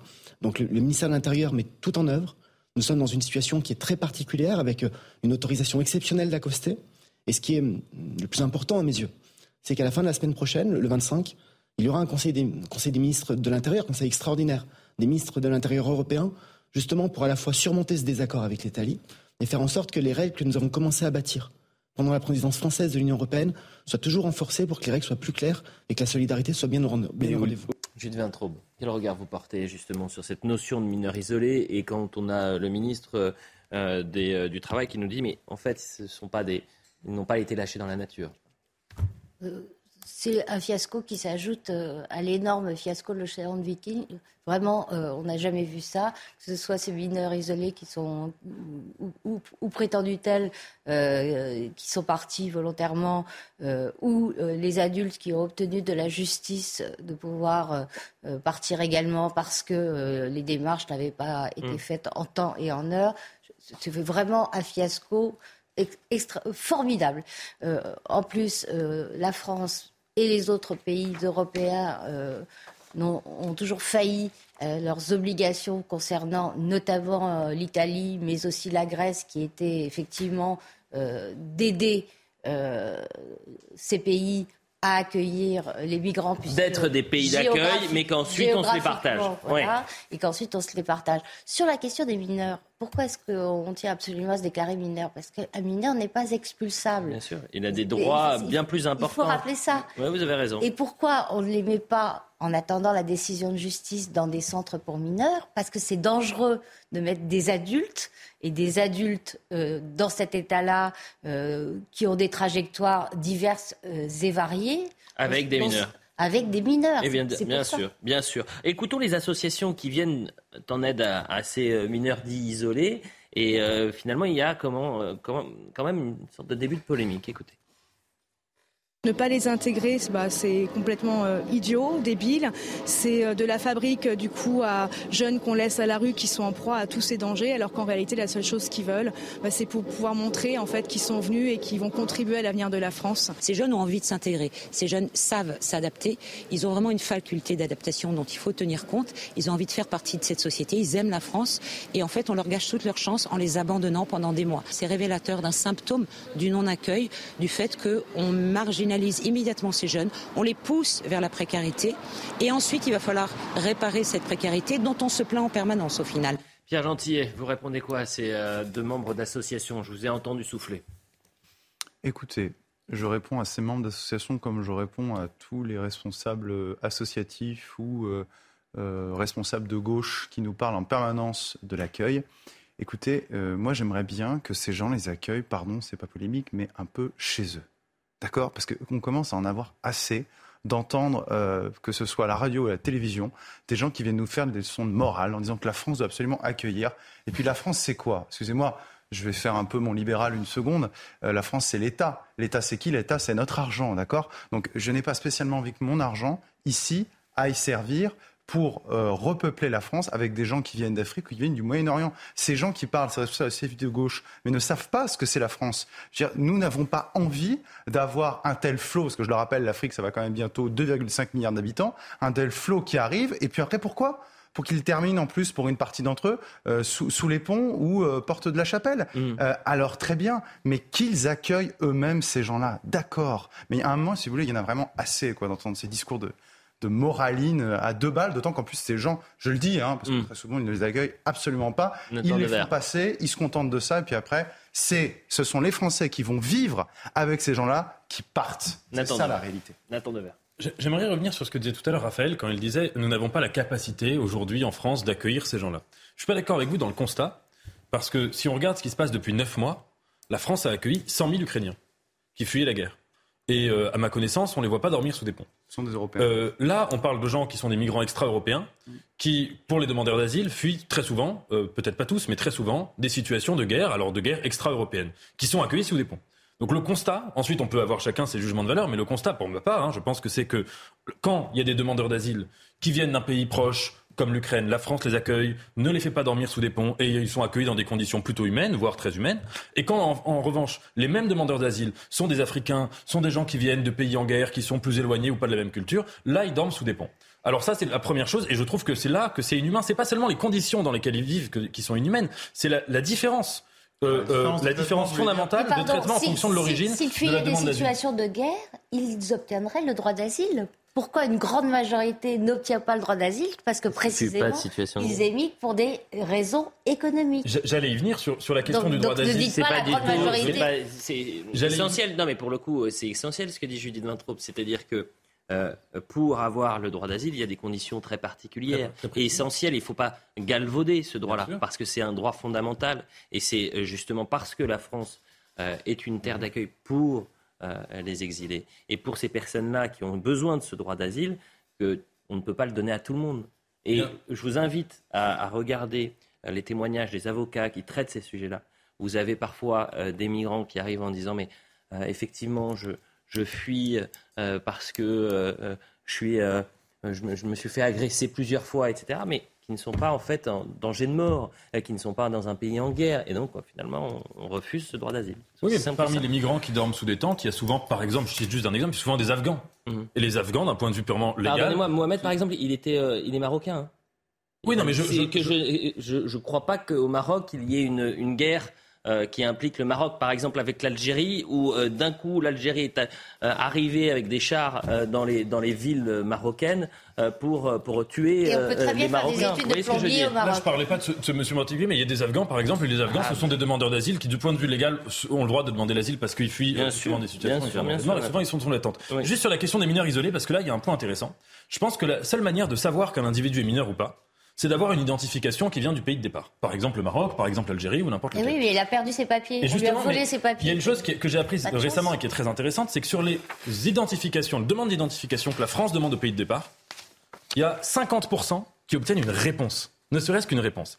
Et ça, je trouve que c'est un scandale. C'est-à-dire que ces phénomènes-là sont des phénomènes internationaux. On devrait pouvoir aller, par exemple, dans les pays de départ, par mm. exemple en Algérie ou en Tunisie, et dire, mais vous devez nous donner des informations. Quand la France demande, la France qui est quand même un grand pays, qui pourrait être dans le rapport de force, quand la France demande des informations sur Attends, mais le de Vous êtes un rêveur, c'est qu'aujourd'hui, effectivement, vous, vous, évoquez ce chiffre de 50% de non-réponse des États concernés lorsqu'on... Mais, mais c'est vrai euh, partout et tout le temps. Euh, euh, par exemple, ces, ces jours derniers, l'Algérie refuse systématiquement de répondre aux demandes de laisser passer consulaire. C'est-à-dire que ça casse toutes les procédures d'éventuels retours euh, au pays de, ces illégaux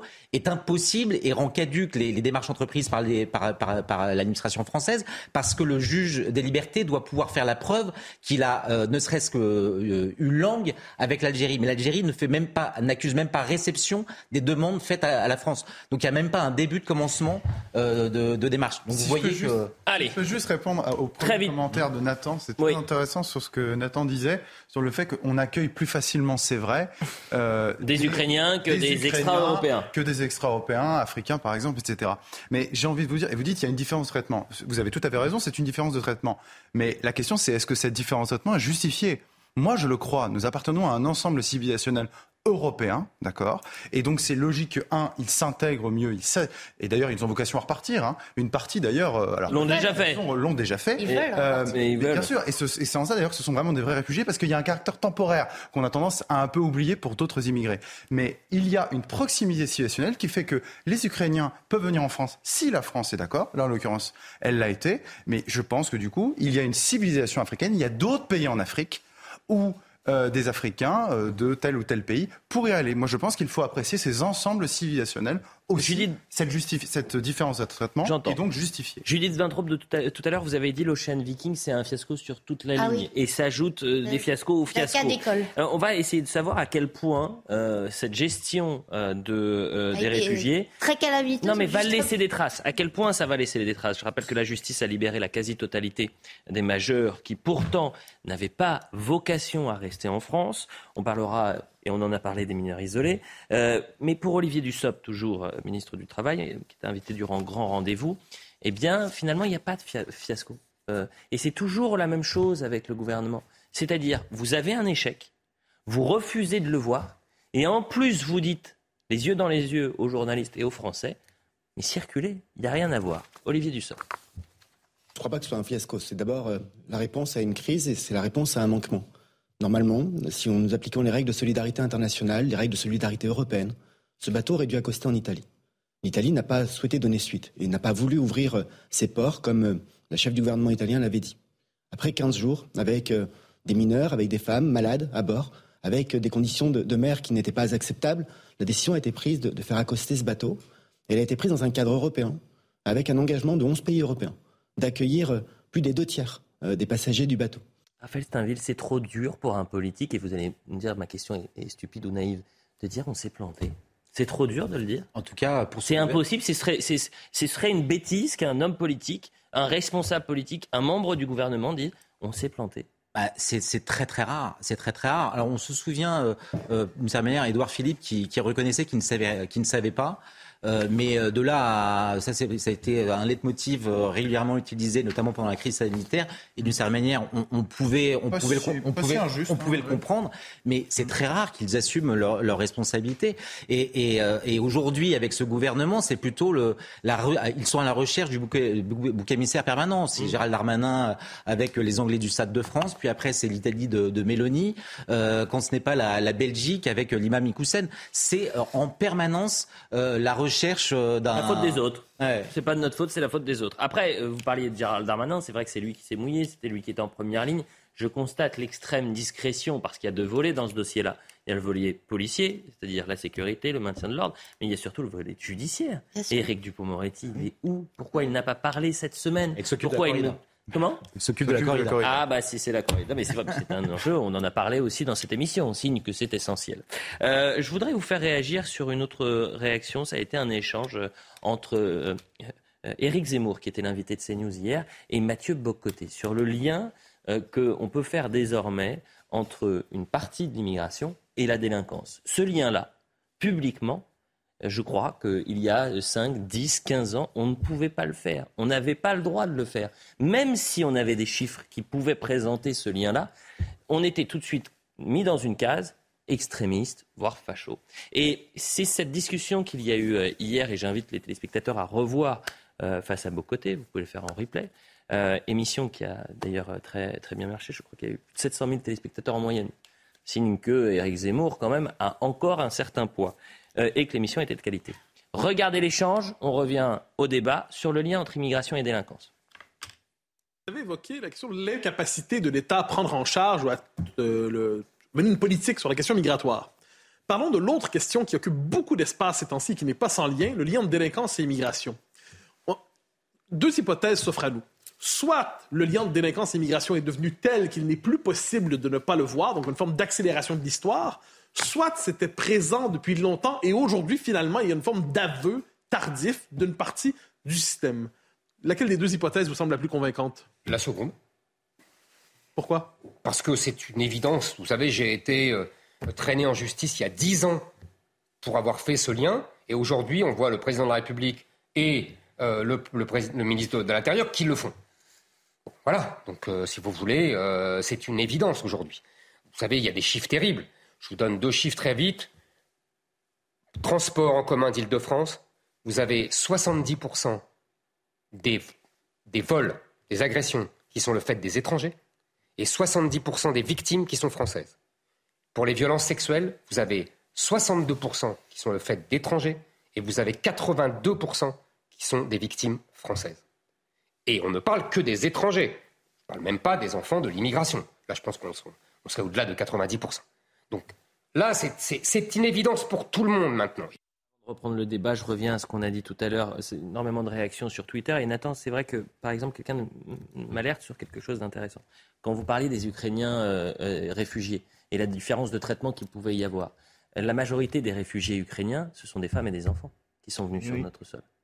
Et euh, la majorité des réfugiés, ou en tous les cas des immigrés qui viennent aujourd'hui sur notre territoire, c'est souvent des hommes et, et pas forcément des enfants et des femmes. Exemple, de l'Ocean Viking. 234 migrants, il y avait 8 enfants de moins de 7 ans, et je crois qu'il y avait 23 femmes, euh, mais pas plus. Mais vous voyez, c'est peut-être pas le même traitement. Vous voyez, c'est pour ça que c'est intéressant. Oui, oui, qu'il y, ait plus d'hommes dans, dans, les. Non, mais c'est deux choses complètement différentes. C'est-à-dire réfugiés par une guerre, c'est-à-dire quitter un pays pour fuir la guerre. Lorsqu'on est une femme et un enfant et que la France soit une terre d'accueil pour ces Ukrainiens, ça, peut, ça doit s'entendre, bien sûr. Oui, mais euh, encore une fois, parmi les migrants extra-européens, il y en a qui sont dans, des phénomènes de migration économique, ceux mm. qui partent du Maroc, ceux qui partent d'Algérie, mais il y en a qui fuient des guerres. Alors ce mm. sont des hommes, ce sont des femmes ou ce sont des enfants. Il n'empêche qu'ils fuient des guerres au même titre que les migrants ukrainiens qui fuient la guerre d'Ukraine. C'est ça. Le Refermons la parenthèse sur le lien entre immigration et délinquance. Qui veut réagir Et euh, la thèse, en fait, d'Éric Zemmour, c'est de dire, en fait, il y a dix ans, moi, je disais ça, j'étais condamné. Hmm. Euh, tout le monde savait qu'on pouvait faire un lien entre une partie de l'immigration et la délinquance. Euh, aujourd'hui, tout le monde le fait, même le président de la République peut-être avec des mots un peu différents. Un jour sur deux. Et le ministre de l'Intérieur, un jour sur deux. on a déjà parlé. Une phrase sur deux. Voilà, on a déjà parlé plusieurs fois de cette interview dans le JDD cet été où Gérald Darmanin reconnaît une participation active, une responsabilité active d'une partie de l'immigration dans la délinquance. Et la phrase d'après dit, mais enfin moi, euh, vous vous rendez pas bien compte que moi, euh, fils, euh, fils d'immigré, je ne vais pas faire un lien entre immigration et délinquance. La mm. phrase d'après. Mm. Donc non, le lien est toujours pas fait et il n'est pas fait non plus par la gauche.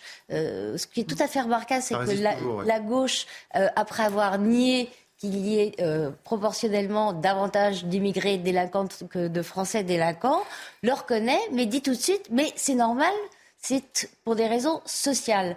Euh, ces gens euh, sont placés dans des conditions telles qu'ils n'ont d'autres euh, d'autres solutions que de se tourner vers la délinquance. Donc il y a eu un glissement du discours, mais euh, l'idée n'est toujours pas admise. La réalité est posée là et l'idée n'est pas admise. Ce qui est, incroyable, effectivement, c'est que c'est leur seule réplique. C'est-à-dire que leur seule réplique, c'est de dire...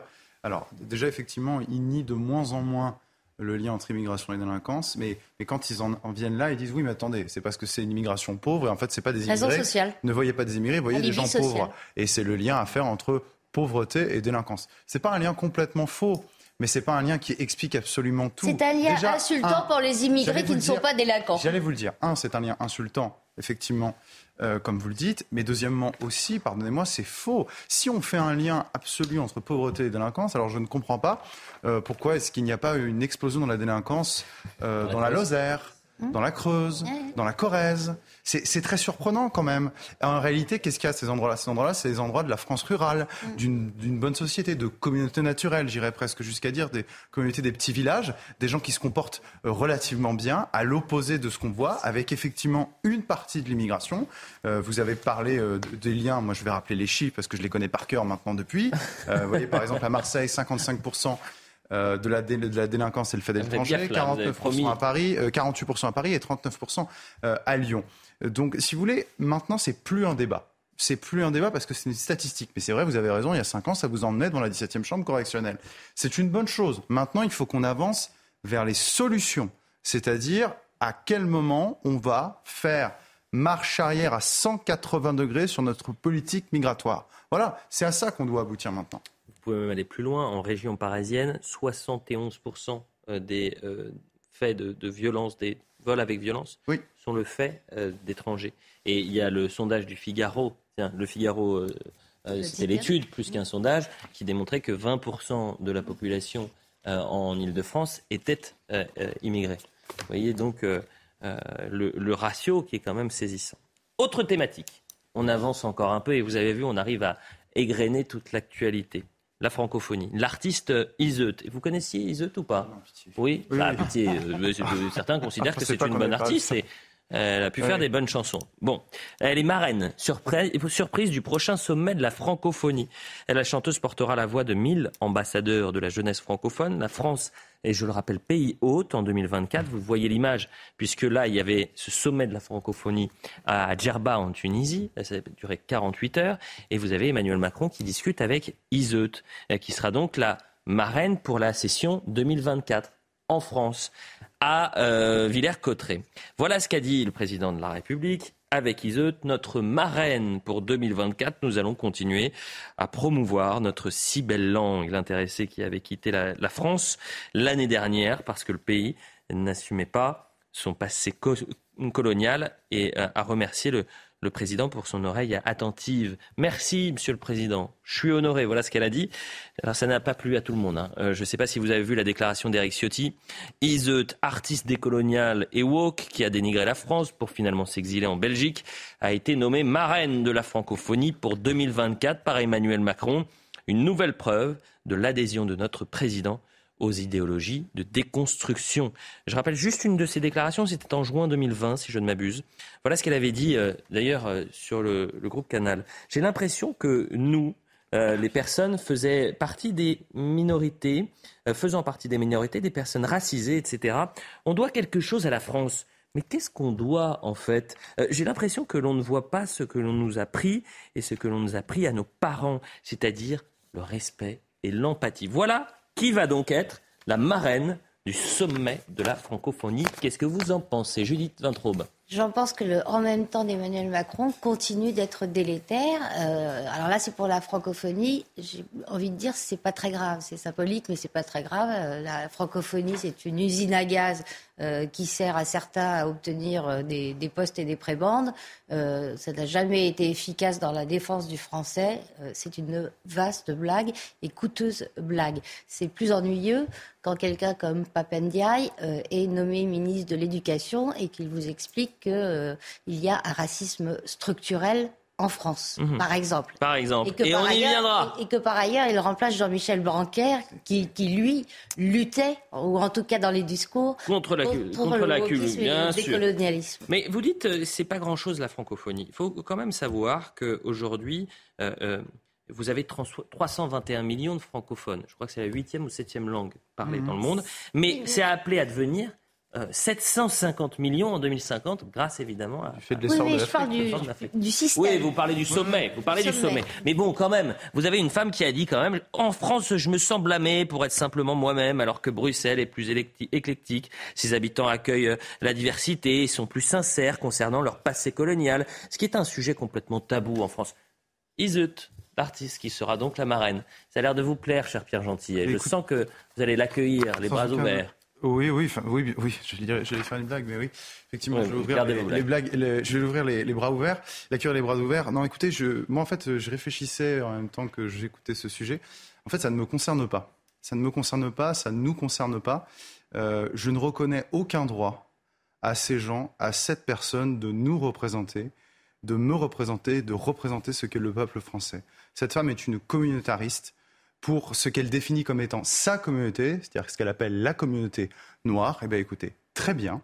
Elle est communautariste, elle représentera sa communauté. Elle n'a rien à faire avec l'histoire de France. Hmm. Et je ne me sens pas représenté par ces gens. Bah, elle, n'a rien à faire avec l'histoire de France. Non, elle a euh, sa vision de l'histoire. Elle, est née en France, elle est française également. non, attendez, la, question juridique, la, la, réalité juridique est différente de la réalité culturelle. Que ces gens se disent français, au passage, elle est exilée de exilée, exilée fiscale en Belgique. Hmm. je ne suis pas sûr qu'elle soit prompte à donner des leçons de patriotisme, si vous voulez. Mais en plus de ça, sur le fond, sur sa ligne, sur ses propos, Hmm. sur, sur ce qu'elle est, mais je, mais je ne, je ne peux pas être représenté. Vous n'êtes pas raccord avec elle. C'est aussi Non, mais en fait, ça. Et vous, Raphaël ça ne nous Steinville concerne pas. Moi, je comprends ce que dit Pierre Gentier, mais ce qui est dérangeant, en revanche, c'est que Emmanuel Macron euh, veuille en faire euh, l'icône de la Ah oui. francophonie euh, dans, dans les années à venir. Et ce que ça dit, euh, de, et ça a été également dit par, par Judith, de cet en, en Vous même pensez temps Emmanuel Macron, le président de la République, connaissait Iseut, honnêtement? Ou vous pensez que c'est ses conseillers, qu'il est très mal conseillé C'est ça qu'il faut.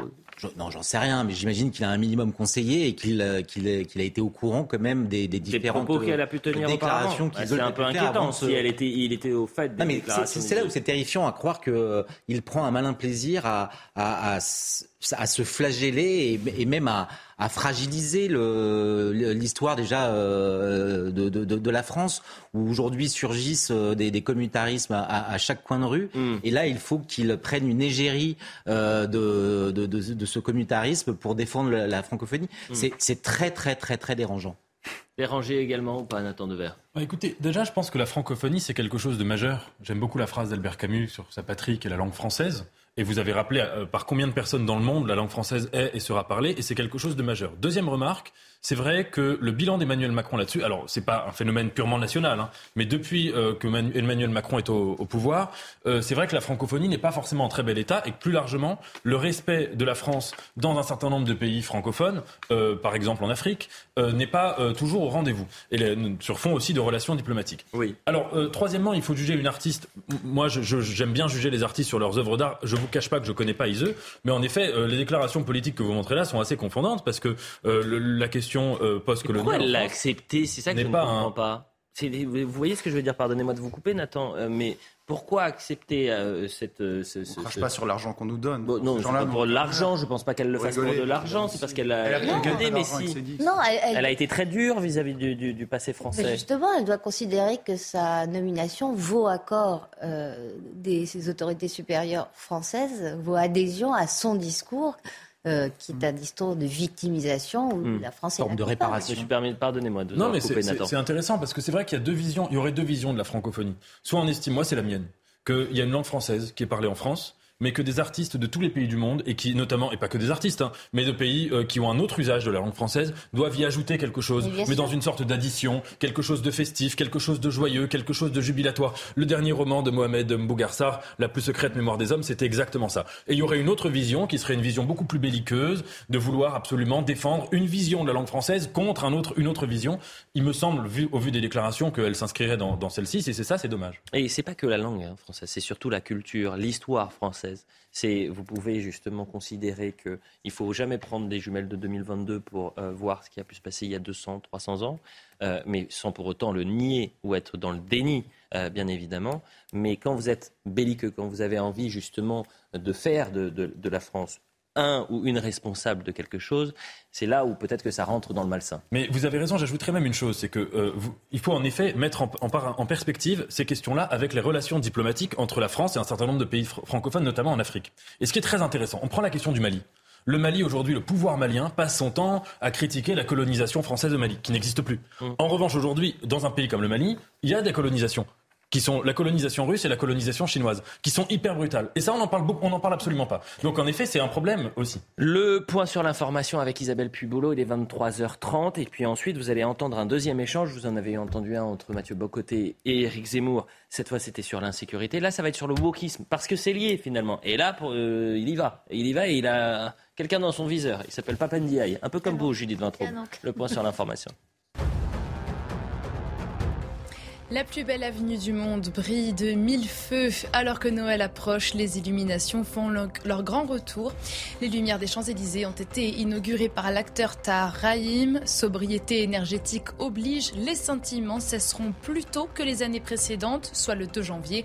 Elles s'arrêteront aussi à 23h45 au lieu de 2h du matin, à l'exception des soirs de réveillon du 24 et 31 décembre. En Égypte, bilan contrasté pour la COP27, marqué par des négociations difficiles qui ont débordé du calendrier prévu. La conférence s'est terminée avec un texte très disputé sur l'aide aux pays pauvres affectés par le changement climatique, mais aussi sur un échec à fixer de nouvelles ambitions pour la baisse du gaz à effet de serre. Enfin, quatre ans après le sacre de la France, la Coupe du Monde de football a démarré aujourd'hui à Doha et le Qatar s'est incliné dès son entrée en lice dans la compétition de 0 face à l'Équateur grâce à un doublé du capitaine Ener Valencia. Une défaite qui ne s'était jamais produite pour un pays organisateur lors des 21 éditions précédentes du mondial. Et tu souvent. Voilà pour le point sur l'information. Qui va regarder le mondial, tiens? Tour de table, vu qu'on a vu ces, ces images. Non. Pierre Gentillet, Nathan Dever, un petit match.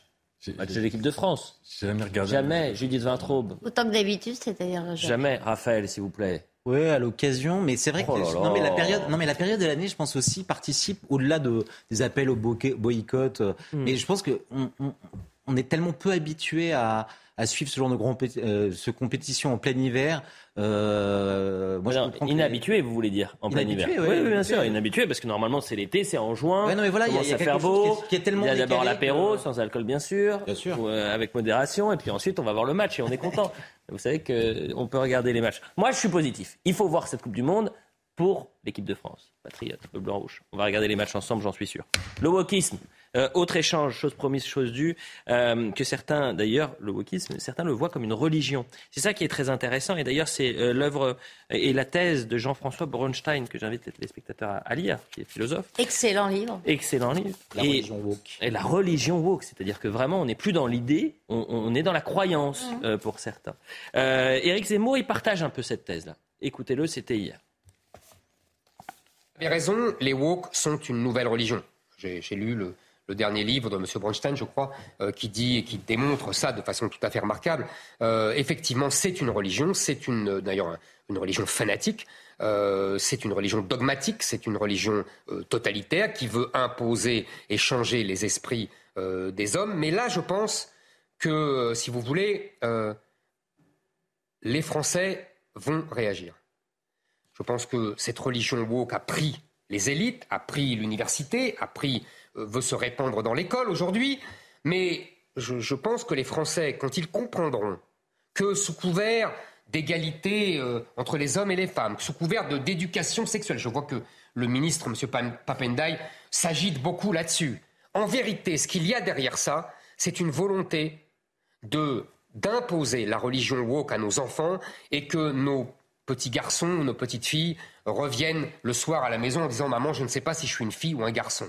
Euh, c'est la volonté d'interdire aux garçons de jouer au foot dans la cour de récréation et interdire aux filles euh, de rester entre copines et de pouvoir parler comme ça c'est toujours fait ou de jouer à la marelle ou que sais-je.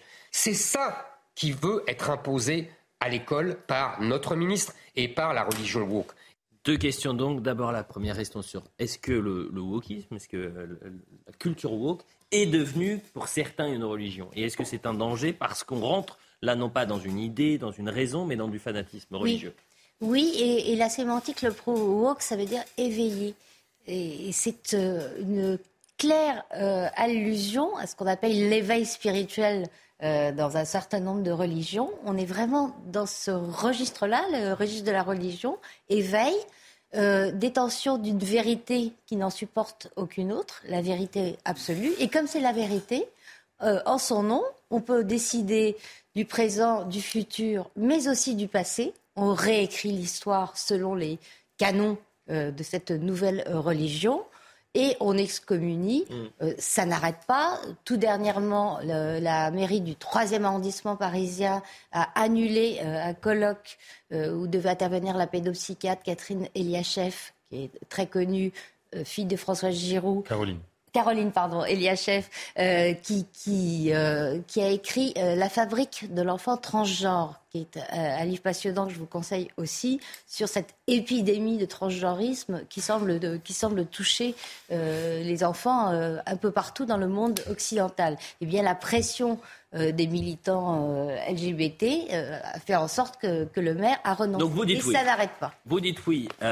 Pierre Gentillet, restons Alors, sur cette question-là. le, le euh, vraiment la religion woke. C'est-à-dire que là, on est sur quelque chose. Alors, je n'ai pas lu le livre de M. Bronstein, donc je ne vais pas me prononcer sur le livre de M. Bronstein, malheureusement, mais je le lirai avec attention. Alors, sur les dangers du wokisme. Alors, sur, non, sur le wokisme, et puis aussi, non, mais essayer quand même de répondre à, la, à la, dimension religieuse du wokisme. Je pense que moi, il y a deux aspects qui sont frappants. Euh, le premier aspect, et il répond à la, à la question religieuse, c'est le, le dogmatisme de ces gens. C'est-à-dire, ils ne supportent pas la moindre contradiction. À la différence, vous savez, du politique, ou dans le politique, il y a quand même la possibilité de confronter son opinion avec autrui. Dans le, wokisme, en tout cas chez les wokistes, il n'y a pas de confrontation possible. D'ailleurs, ce qu'ils appellent débat, euh, c'est un peu l'équivalent des assemblées générales à Tolbiac que j'ai connu. Euh, c'est tout le monde est absolument d'accord, tout le monde est entre soi, et euh, on, va terminer comme ça. Et c'est voilà, c'est pas vraiment de la décision, c'est pas vraiment du débat. Et puis la deuxième chose qui me frappe, c'est la haine de soi, parce que n'ai pas fait un essai en sociologie, mais il me semble que l'essentiel des wokistes, euh, c'est-à-dire des gens qui détestent ce qu'ils sont, c'est-à-dire ce qu'est l'histoire de l'Europe, ce qu'est euh, l'histoire française, ce sont bien souvent euh, des, des, petits blancs, pardonnez-moi, hein, qui se détestent, qui se haïssent. Ce qui, est, ce qui serait intéressant de comprendre, c'est là où je me dis qu'il y a peut-être autre chose, c'est pas seulement religieux, c'est peut-être un peu clinique. Euh, c'est, est-ce que derrière cette L'un n'exclut pas l'autre mais Non, mais sans doute, mais derrière cette détestation de, de, de soi, moi je pense qu'il y a un profond malaise identitaire de, de ces gens qui est nourri par ces théories destructrices. Elles sont destructrices, ces théories, parce qu'il n'y a aucune issue possible, hormis la flagellation et la destruction de ce que nous sommes. Donc je, je pense qu'il y a à la fois quelque chose de, de religieux par ce dogmatisme, et aussi presque quelque chose de psychiatrique. Il, faut, et je vous invite bon. vraiment tous les téléspectateurs à regarder le reportage plus plus court. sur YouTube sur Evergreen, bien, bien, évidemment. Voilà. Charge de euh, Zemmour, parce qu'il y a le danger du wokisme, euh, en expliquant que finalement la population euh, est en train de se soulever contre ce mouvement qui se développe partout. Il explique que c'est dans les universités, dans les écoles. En revanche, il a une cible, c'est euh, Papendiaï. Est-ce que vous partagez cette inquiétude? C'est-à-dire que vous avez aujourd'hui un ministre de l'Éducation nationale qui euh, a peut-être une certaine bienveillance vis-à-vis -vis de ce nouvel, euh, de cet éveil-là, disons. Alors moi j'aimerais quand même répondre à Éric Zemmour et ça qui dit euh, que les Français quand ils comprendront, je pense que dans, son développement, ce, quand ils comprendront, je, crains que malheureusement les Français ne comprennent pas la tyrannie qui lentement s'immisce partout et notamment dans l'éducation nationale. Alors certes, euh, le collectif Parents Vigilants euh, euh, qu'évoque Éric Zemmour et qui sont une, une émanation de, de, son parti Reconquête sont nombreux. Je crois que c'est 30 000 parents qui, qui alertent. Qui alerte, mais, mais, mais je crois que c'est rien par rapport à, l'ensemble de ceux qui aujourd'hui se voilent la face et ne comprennent pas les dangers qui pèsent euh, et sur l'école et sur les enfants. Euh, très, très, véritablement, je, pense que euh, ce qui est en train de se passer, se produire, est venu des États-Unis, ça, a été dit, et qui s'installe durablement, je pense, malheureusement, et dans nos écoles et dans l'université, euh, n'a pas éveillé, pour le coup, de, de réaction chez, chez nombre de, de parents. Nathan Devers, le mot de la fin là-dessus. Euh, moi, moi ce, ce, qui me gêne un peu avec le mot woke, c'est que je ne comprends pas très bien forcément ce que ça désigne. Ça me rappelle dans les années 50, on employait toujours le mot existentialiste pour désigner non pas la philosophie, mais les gens qui traînaient dans les cafés et qui allaient dans des clubs de jazz. Il y a un texte très drôle de Michel Foucault dans Les Anormaux là-dessus. Et j'ai l'impression que quand on dit woke, on désigne des choses qui sont très fourre-tout. On désigne à la fois des. On met le mot woke dans un woke. Euh, voilà, ça, ça voilà. le jeu de mots est, est, est très bon. Euh, et donc on désigne les études euh, coloniales ou décoloniales on désigne euh, des études sur le genre, on désigne des phénomènes qui sont très très différents, sociétaux. Mmh. Je pense qu'il y a derrière, il y a des choses qui sont émancipatrices. Moi, les, les, les par exemple, les, les revendications euh, féministes contre les violences sexuelles, certains, je pense que Eric Zemmour y pense quand il dit woke. Je trouve ça intéressant. Les questionnements sur le genre, je trouve ça intéressant. Et il y a aussi des phénomènes qui sont liberticides. Mais on peut se poser de, toutes de... les questions, cher Nathan. C'est pas le problème. La question, c'est très bien de se poser mmh. des questions. En revanche, que cette pensée-là euh, soit une pensée qui soit imposé aux autres, c'est-à-dire que, oui. encore une fois, c'est un sens unique, c'est-à-dire vous avez qu'une pensée, vous n'en avez pas oui, plusieurs. Et, et le, le, mélange, il est revendiqué, puisque euh, le wokisme, c'est précisément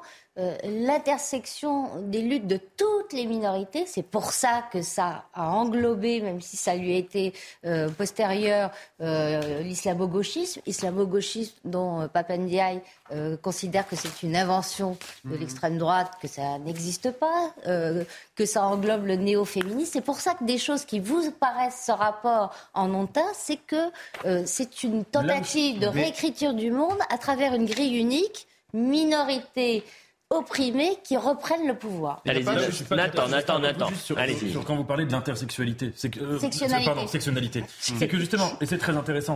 L'intersectionnalité, c'est un concept sociologique inventé par Kimberly Crenshaw qui veut pas du tout lire la réunion des luttes, qui veut dire d'étudier euh, les, les- les discriminations ou les logiques de pouvoir telles qu'elles s'ajoutent ou se cumulent en fonction des Non, a- individus. Et donc vous voyez, juste cet exemple, je trouve qu'il participe de la confusion sémantique autour de ce qu'on appelle Il y a une confusion parce qu'il y a un rassemblement en fait de plusieurs éléments et de plusieurs luttes. Mais il y a des points communs, il y a une convergence. Et je pense que cette convergence, elle se fait autour de la haine de l'Occident, de la haine des Européens, de la civilisation européenne, de l'homme, de l'homme blanc, parce que c'est comme ça qu'il désigne Oui, c'est le hein. produit de, C'est du, comme ça qu'il du désigne. long sanglot de l'homme blanc de Pascal Bruckner. Abso- absolument. Et donc, du coup, il y, a, il y a un point commun et on essaie d'agglutiner autour de cet ennemi commun, effectivement, eh bien, euh, différents acteurs qui parfois, alors on parle d'intersectionnalité, j'ai moi aussi du mal à prononcer ce mot, mais qui en fait, en réalité, ne sont pas véritablement de vrais alliés. hein.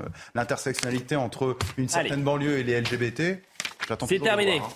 Je voulais merci. Vous imaginez qu'on a réussi à faire 10 thèmes en l'espace de- d'une Ouais. heure et demie. Donc félicitations. Euh, C'est-à-dire qu'on a réussi à, à vraiment égrener toute l'actualité de ce week-end et notamment de ce dimanche bien sûr. Donc je voulais vous remercier. C'était passionnant. Merci à vous. Merci à vous. Très agréable.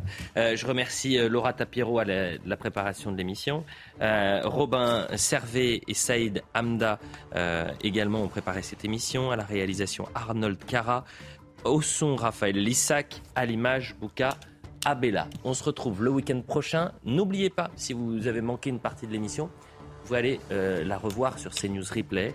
Et puis pour avoir des bonnes infos, tapez cnews.fr. Là, il y a tout. Il y a plein de choses. Il y a les meilleurs articles. C'est fin. Il y a des articles, des petites vidéos, il y a tout. Donc vous pouvez faire ça. Et puis nous, on se retrouve le week-end prochain. J'ai hâte de vous retrouver. Merci à tous les quatre. Et le week-end vous. commence. Merci.